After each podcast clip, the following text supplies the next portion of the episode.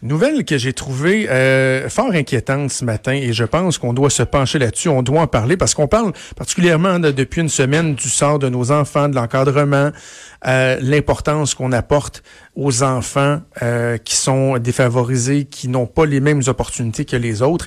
Et là, dans le devoir ce matin, on apprend qu'il y a eu une révision de la carte de la défavorisation de l'île de Montréal. Et ça sera pour effet de priver les élèves de 15 écoles primaires de collation lors de la prochaine rentrée scolaire et même dans certains cas également de repas chaud. On va en discuter avec Catherine Harel-Bourdon, qui est présidente de la Commission scolaire de Montréal. Elle est en ligne. Bon midi, Madame Harel-Bourdon. Bonjour.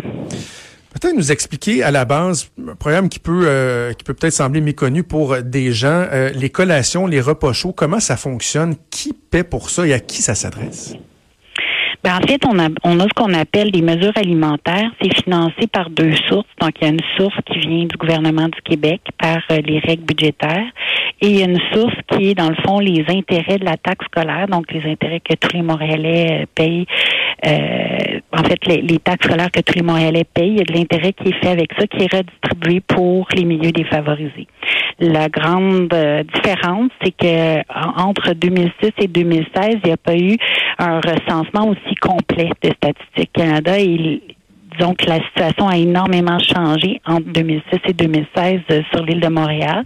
La pauvreté euh, s'est répandue dans beaucoup de quartiers. Donc, on a des, des écoles qui euh, étaient défavorisées qui ne sont plus classées comme autant défavorisées. Et nous, ce qu'on dit, c'est qu'on ne devrait pas euh, dans le fond, nourrir les enfants selon l'indice de défavorisation de l'école, mais bien nourrir tous les enfants dont le seuil euh, de revenu de leur famille est sous le seuil de la pauvreté.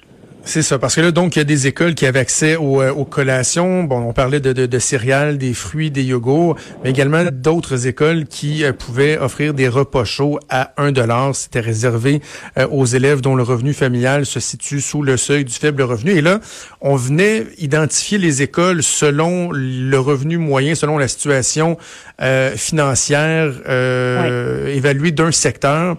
Et là, on revoit ça. Et à cause qu'il y a des secteurs qui sont en émergence, euh, la construction, de la rénovation, on vient dire, bon, ben là, vous, telle école, vous en avez plus besoin, mais c'est comme si on prenait pour acquis que des élèves dont les parents n'ont pas euh, de, revenus suffisants, c'est comme si eux, ils venaient de pouf disparaître. Là.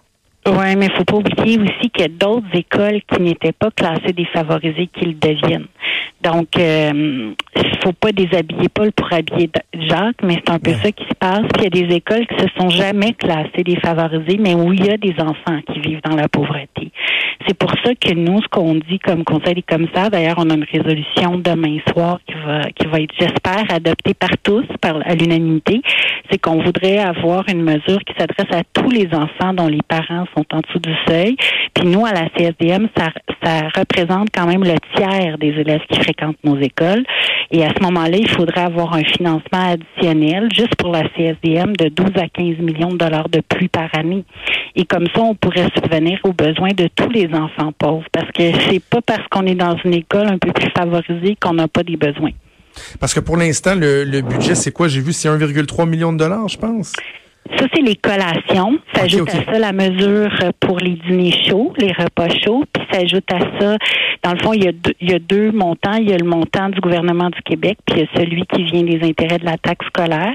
Donc, c'est 5, quelques millions euh, qui sont financés en ce moment par soit le gouvernement ou par euh, la taxe scolaire. Mais ce qu'on voudrait, c'est obtenir, comme je vous dis, il manque 12 à 15 millions. Donc, on pense que ce serait pas loin de 20 millions de dollars là, qui couvriraient l'ensemble des besoins pour euh, avoir un repas chaud pour tous les enfants. Vous savez qu'il y a des pays qui ont fait ce choix de société-là, d'offrir un repas. On pense au Japon ou en France. Puis moi, ça me questionne beaucoup qu'au Québec, on ne soit pas capable d'offrir un repas euh, chaud à tous les enfants qui en ont besoin. Comment ça pourrait fonctionner, Mme Arelle Bourdon, au niveau de, de la mécanique? Parce que bon, c'était assez simple sous euh, ben, sur la formule actuelle. On y va avec une catégorisation selon les secteurs, les écoles. il, faudrait les identifier. Que la, la mécanique actuelle, là, elle nous oblige à deux choses. En premier, on identifie les écoles défavorisées, puis après, on identifie les familles. Donc, le, parent doit euh, fournir un, rapport d'impôt à la direction d'école qui montre que l'année précédente, le revenu était en bas de temps. Puis là, évidemment, ça dépend combien il y a de membres dans une famille. C'est sûr que l'idéal de l'idéal, ce serait que tout le monde ait un repas gratuit, quel que soit le revenu familial, mais au, au Québec et au Canada, malheureusement, on n'en est pas là encore. Donc, on se dit au moins, il faudrait desservir tous ceux qui en ont besoin gratuitement. Et euh, il pourrait y avoir un service de traiteur pour tous les autres. Parce que ce qu'on veut pas, c'est stigmatiser. Ben, c'est exactement là que j'allais. C'est exactement là que j'allais, Mme Ariel Bourdon. C'est ma prochaine question. Est-ce qu'il n'y a pas un risque de, stigmatisation? Parce que les enfants peuvent être identifiés comme, ah, ben, toi, on sait bien, t'es, t'es, t'es pauvre, t'as les collations, etc. Donc, ce serait d'élargir ça à tous avec un coût supplémentaire, j'imagine, pour les parents. Oui, ben, par Internet, on, on, a un système par Internet, c'est qu'on peut, en ce moment, dans les cafétérias de nos écoles, puis même avec certains traiteurs extérieurs, on peut aller faire la commande des repas de nos enfants, puis payer mhm. par Internet. Donc, à ce moment-là, les enfants entre eux ne pourraient pas identifier quels sont ceux qui ça a été payé par l'État puis quels sont ceux qui ça a été payé par leurs parents. Et là, est-ce que vous avez, est-ce qu'il y a de l'ouverture pour ça? Vous interpellez la, mairesse de Montréal directement, Valérie Plante, ou il y a moyen de, d'interpeller ben, le, gouvernement provincial aussi? Ben en fait, c'est surtout le gouvernement provincial parce qu'en ce moment, nous, comme commission scolaire, euh, la, la, mesure alimentaire est financée par euh, le gouvernement du Québec. Puis la taxe scolaire, ben c'est collectivement les cinq commissions scolaires de l'île qui le prélevont. Je sais qu'à Montréal, euh, depuis quelques années, il y a une conscientisation de la pauvreté des enfants, puis il y a de l'argent qui a été donné à des partenaires comme le Club des petits déjeuners. Là, pour les collations, en attendant pour l'automne, on va être obligé de, comment je vous dirais, de s'organiser avec les moyens du bord et d'aller chercher. Ben, on va regarder avec le Club des petits déjeuners, on va regarder avec les organismes partenaires, les fondations, euh, pour pouvoir offrir aux écoles qui ont perdu. Mais comme je vous dis, ça prendrait quelque chose de structuré qui serait s'adresse à tous les enfants qui en ont besoin. Et ça peut pas être trop long, Mme Marielle Bourdon. Le gouvernement doit doit statuer rapidement parce que là, la, la, prochaine rentrée, si bon, je, comprends que c'est bien que vous puissiez euh, euh, espérer compter sur le club des petits déjeuners, mais ça se peut qu'effectivement il y a des enfants qui perdent cet apport-là, qui perdent cet apport-là qui, qui est ô combien important. Ben nous, dans les écoles qui perdent la collation, on, s'organise en ce moment pour euh, pallier avec des organismes partenaires. Mais comme je vous dis, c'est pas quelque chose qui est à long terme. Ça nous prend vraiment, je crois, un repas chaud pour tous les enfants qui en ont besoin. Puis pour ça, ben il faut que ça soit une priorité gouvernementale pour euh, pour le prochain budget.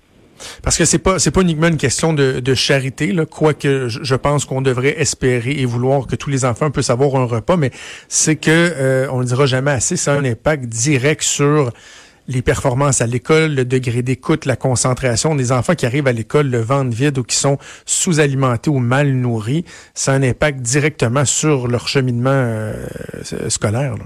Ben absolument. En fait, nos employés, ce qu'ils nous disent, c'est que ça a vraiment un impact sur la concentration, puis sur la, la capacité de, de suivre euh, les élèves du groupe. Puis euh, évidemment, nous, ce qu'on là, on travaille avec d'autres partenaires montréalais sur un projet pilote justement pour que euh, on puisse étudier avec la santé publique euh, l'impact de, de, nourrir les enfants, l'impact que ça a sur la réussite scolaire. Mais pour ça, ça prend une cohorte sur plusieurs années euh, pour avoir vraiment une étude scientifique euh, au Québec, pas juste à Montréal, mais il y a d'autres régions qui seraient ciblées parce que je pense que c'est vraiment important là pour ah pour la réussite des élèves. Je lisais dans l'article du Devoir en terminant, Mme Marielle Bourdon, que le ministre de l'Éducation n'avait pas répondu aux demandes du Devoir. Est-ce que ça vous inquiète, vous? Avez-vous d'autres sons de cloche? Euh, ben écoutez, nous, on avait déjà adopté l'année passée une résolution qu'on avait transmise au précédent gouvernement. On en a reparlé dans les derniers mois. Le ministre avait annoncé qu'il allait avoir des sommes supplémentaires pour la défavorisation. Le problème euh, qui se passe, M. Trudeau, c'est que les sommes supplémentaires sont dans une enveloppe. Euh, comme ces écoles-là perdaient des collations puis des repas, ils perdaient aussi euh, un budget de services qui allait sur des services professionnels et de soutien. Fait que hmm. on nous demande de choisir entre les repas puis une orthopédagogue ou un psychoéducateur. Vous comprenez que les enfants ils ont besoin de tout ça. Bon, ben on va, on va espérer que le gouvernement soit à l'écoute et qu'on puisse euh, collectivement mettre de la pression parce que c'est très important. Catherine Narel-Bourdon, présidente de la Commission scolaire de Montréal. Merci, nous avons parlé ce midi. Merci beaucoup. Merci beaucoup. C'est important, là. Tu sais, je veux dire, les enfants défavorisés qui sont pas en mesure d'avoir un repas, imaginez, il y en a qui avaient accès, Là, parce qu'on a revu le recensement, qu'on dit, ah ouais, finalement, là, il, s'est construit des nouveaux condos, ça a fait augmenter le niveau des revenus. Non, finalement, eux autres, on tire la plug. C'est inacceptable. On se disait qu'il faut prendre conscience de l'importance de nos enfants dans notre société au cours des derniers jours. Là, c'est peut-être pour des raisons différentes, mais il y a là une belle occasion, je pense, de s'assurer de pas laisser tomber nos enfants. Antoine Robitaille qui s'en vient avec là-haut sur la colline. Beaucoup, beaucoup de choses à suivre, beaucoup de choses à discuter. D'ailleurs, nous, on va s'en reparler, laïcité, etc. Marois Risky, on se reparle de ça demain, midi. Bon après-midi.